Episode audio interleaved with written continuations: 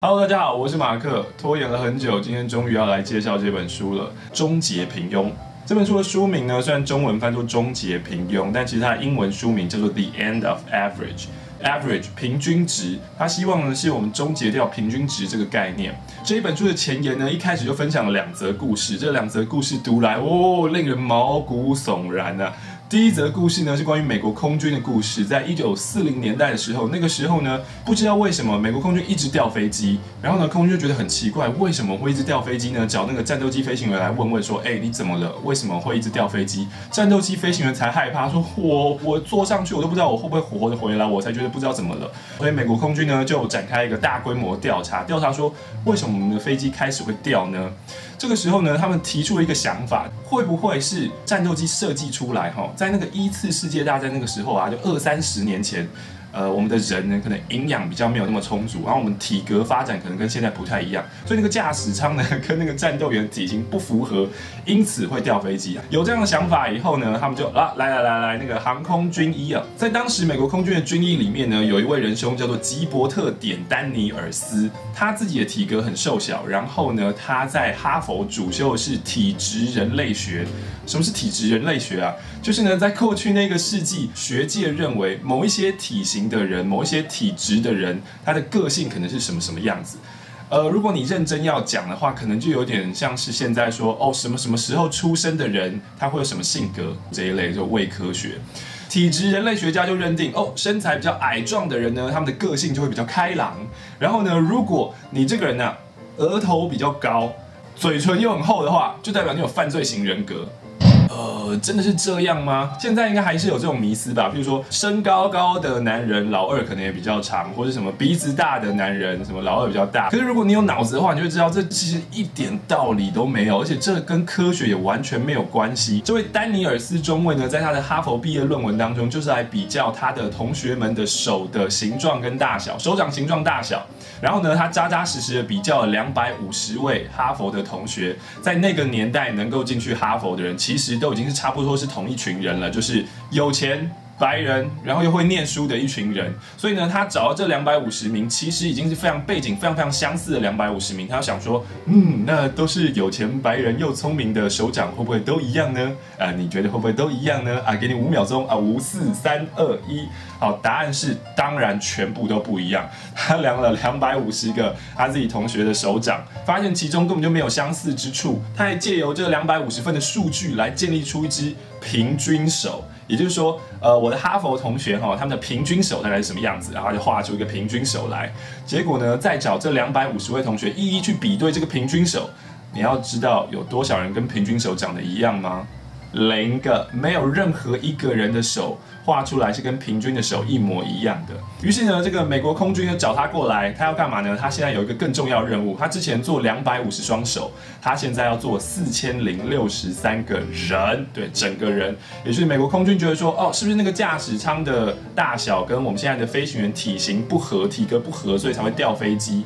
所以他现在呢就要开始量这四千零六十三名战斗机飞行员的体型，然后他做出了十项的。标准，从一开始我们最能够熟悉知道，像是身高体重，还有什么胸围啊、腰围啊、臀围啊、臂长、袖长、腿长这样，一共十项数据，然后他就一个一个量，一个一个量，一个一个量。现在你也可以想想，你觉得这四千零六十三名大家的体型是不是应该差不多？就如果今天呢你是个两百二十公分，或者今天你是姚明，你说哦我要去当机师，可能就第一关就没办法通过，因为太大只了。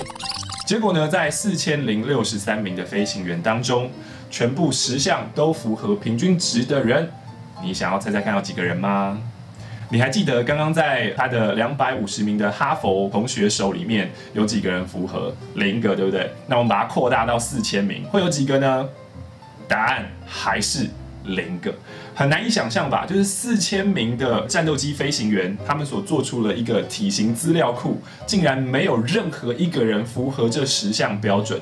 也就是说，我今天把四千名的身高全部平均起来，好，是一百七十五。然后呢，他们胸围可能是多少？呃，臂长可能是多少？腿长是多少？腰围是多少？好，臀围是多少？好，这十项数据都列出来，这四千个人里面竟然没有一个人，没有任何一个人。符合，完全符合这十项标准，可能你会说，哦，这个你会不会那个标准定太严格啦？会不会就是你说那个身高是一七五啊啊，我一七四点九，你是不是就算不对？没有哦。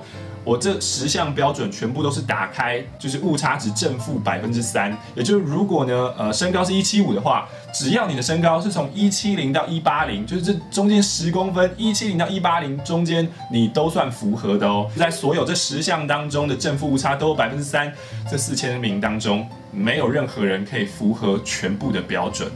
那你可能会说，哇，要符合十项本来就很难啊，十项很难，那那不要不要太多，我们三项就好，好不好？三项，那现在让你来猜猜，十项标准当中，只要符合三项，而且呢，这三项呢一样就是有正负百分之三的差距。你猜猜看，在四千名的战斗机飞行员当中，有多少人会符合三项标准呢？认三项哦，认三项就算通过。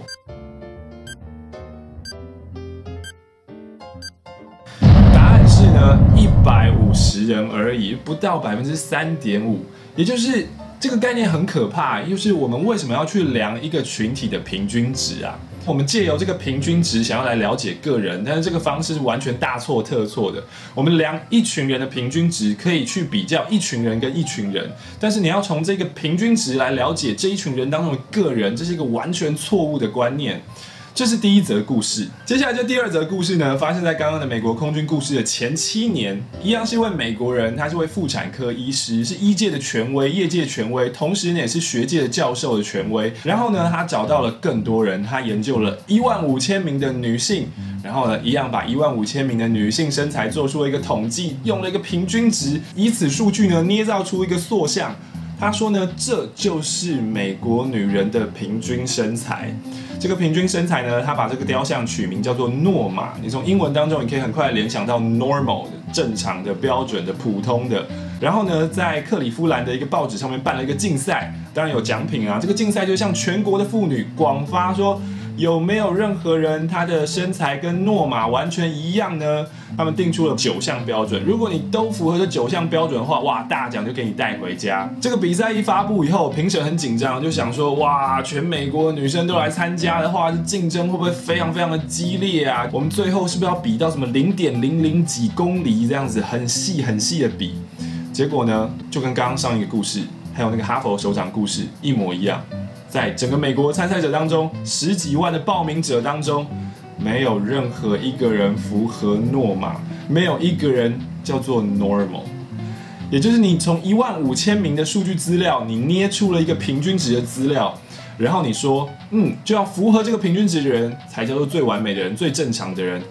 然后实际上，现实告诉你，这个世界上这个人根本不存在。你用平均值所捏造出一个资料，这个人他根本不存在。但是最可怕的地方在哪里？最毛骨悚然的地方来了。在这个诺玛比赛结果出来以后，竟然有很多专家开始一面倒谴责女性，说女性的体态不佳，女性应该要像诺玛这个样子。你们为什么没有达到诺玛这个样子呢？要么就是太放纵，要么就是营养不良，反正健康不好等等之类的。现在为什么？为什么我们会有这种很奇怪的想法，觉得自己永远不够好？是不是我离那个标准值很远？是不是我又超出了几公分？我的心跳又快了几下？我血压要高了多少？明明就是现实来说，没有人可以达到这个标准。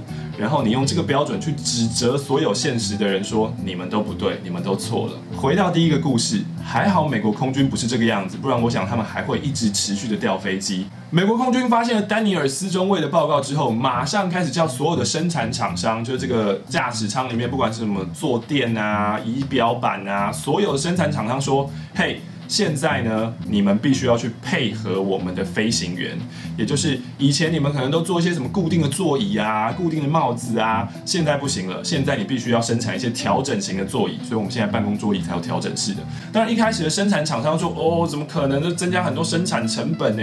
但是美国空军呢，因为他专注在解决问题上面，他认为说。本来就应该是系统符合个人呢，怎么会是个人符合系统呢？你想想看，如果当初呢，美国空军跟那位妇产科医师或那些医界权威的想法一样，说啊啊，怎么会是没有人符合这个标准的身材呢？那这样子，我把四千零六十三名的战斗机飞行员全部都裁掉，因为他们都不合格，我们重新来甄选，就是符合这个标准的人。那就没有战斗机飞行员啦。这就是这本书《终结平庸》前言所分享的两则故事，关于平均值是如何毒害我们的身心，一直到现在。我觉得最可怕的地方就在于，虽然说人类是不断不断在进步，我们的科学也不断不断在进步，可是呢，当过去的科学想法，那些科学家们也是很认真啊，只是他们想出了这个方法的时候，他们可能没有看到一些盲点，然后他们投入了很多的心力去做，做出来研究之后，他们就会大肆的宣扬说，哦，其实是这样，其实是这样，其实是这样，然后这样的想法会遗留，甚至到一百年、两百年之后，我们都还在吸收这样的想法，我觉得真的很可怕哎。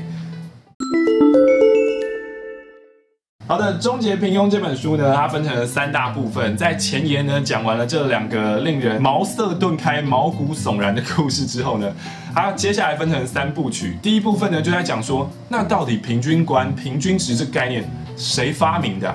然后呢又有谁去使用这个概念？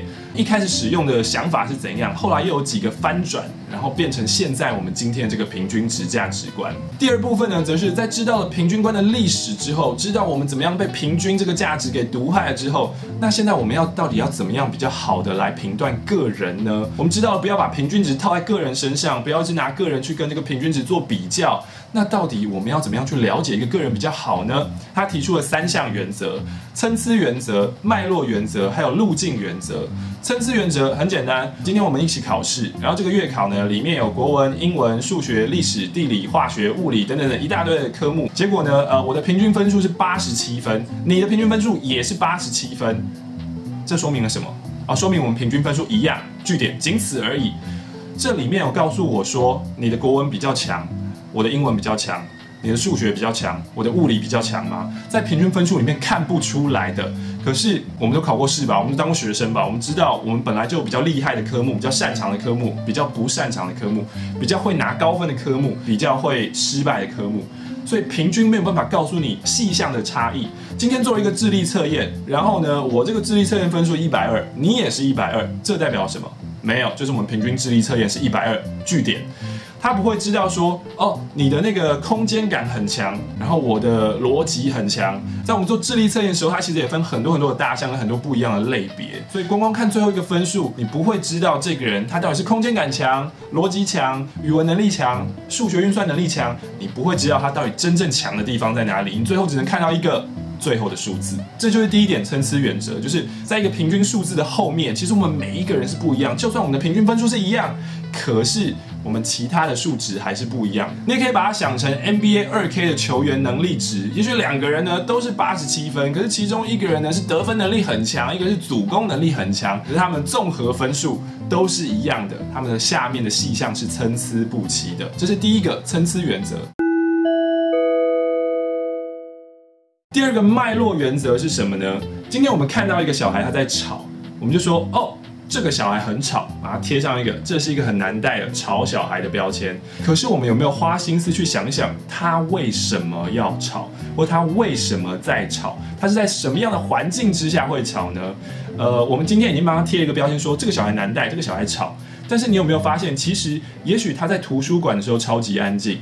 也许他在游乐园的时候非常非常好带，你要去找到他为什么吵，可能呢是他在一个密闭空间的时候，他感觉很不舒服，所以他会吵，他会反映出来。他在空旷开阔的环境的时候，他就会非常非常自由自在。你要去找到这一个脉络，而不是一看到他吵，马上就说哦，这个就是吵。同样回到读书考试的例子上面来说好了，今天你可能非常非常努力读书用功，可是每次考出来成绩都很差，这个时候你心中难免就会怀疑自己说。我是不是很笨？我是不是不如人啊？但你需要去找那个脉络，也是你每次都在哪里念书啊？你要自己去试验，说在哪里念书的效果会比较好。我觉得当学生最棒的一点就是你每天都有考试。你可以把每一次的考试都当做是你的实验场，实验出什么样的环境去念书是最适合你的，什么样的念书方式是最适合你的，什么时段是最适合你的。我想这可能就是大家一直在讲大数据、大数据 （big data） 的重要性，就是你要去发掘你自己个人是最适合什么东西的，然后呢，找到那一个你能够最好发挥的地方，找到最好发挥的时段，找到那个脉络，你才能发光发亮。第三个原则呢，则是路径原则，也就是现在我们在念书的时候，七年级数学第一章要学什么，第二章要学什么，第三章要学什么。这些东西都是被规定好的，都是被上面那一些教育部官员啊，或者什么参考书的编辑者、制定者，他们觉得这样学习比较有系统，他们觉得这样比较有系统，所以他们就这样编排啦。可是这样编排的方式适不适合你呢？适不适合他呢？适不适合每一个人呢？我可以告诉你，肯定是不是的，因为每一个人的吸收能力跟理解力就是有落差嘛。为什么今天第一单元就是你限制我要在两个礼拜学会，可是我可能就是要花三个礼拜才会学会啊，或者我可能可能就是要花一年我才会学会啊，那该怎么办呢？也就是现在这个教育制度呢，在讲求的不是要大家都懂，而是要你在短时间里面懂。所以就变得非常非常奇怪了。回到我自己的例子好了，就是我的国一、国二，我的高一、高二的成绩都没有非常出众，可是到了国三跟高三的时候，我成绩才会突然的往前跃进一个级别。现在回头来想，说是为什么？我在想说，会不会是因为其实我国一、国二的时候，很有可能我没有完全充分的理解，我没有办法融会贯通，直到国三，我真的就是脑子发育比较好一点以后，我才理解。也就是一个我是一个学习相较于那些就是一开始就成绩就考很好的人，我是比他们慢的人。所以当你在读读书考试的时候，你也要考量进路径原则这一件事情。有的时候呢，你可能不是照课本给你的、大人给你的第一单元念完念第二单元，第二单元念完念第三单元这样的路走下去。有可能其实更适合你吸收的方式是，你先念一，再念四，再念九，再念八，再回来二，再回来五，或者是你可能像我一样，可能就是需要比较长的时间，你才会记住。现在的学校跟考试制度是在奖励那些学得很快的人，深浅不重要，是不是真的理解跟懂了不重要。重点是你可以很快拿到好成绩，那这样的学习跟教育方式就会让人觉得比较可惜一点。同时，如果现在的你表现不好的话，找到你的脉络，找到你的参差，找到你学习的路径，可以大大提升你的表现。就虽然现在这个制度有点令人失望，但无论如何，你现在就是必须要通过这个制度嘛。那就试图利用这三项原则，找出你自己的优势，然后在这个制度上面发挥你最好的表现。好的，这就是这本书终结平庸大致上在讲的概念。那如果呢，今天你是一个企业主，你要找到对的人才；今天你是一个父母，你要教育自己的子女；今天你是。自己其实都需要看看这一本书，摆脱那个平均值跟大家比较的迷思观念，好好的想要怎么样让自己发光发热，好好想要怎么样找到这个人的独特性，帮助自己的孩子在制度下发光发热。好的，我是欧马克，那欢迎你订阅我的频道，就可以第一手得到我的消息跟通知，不会错过我的任何讯息。The end of average，终结平庸，终结我们对平均观的迷思。我们下次再见喽，拜拜。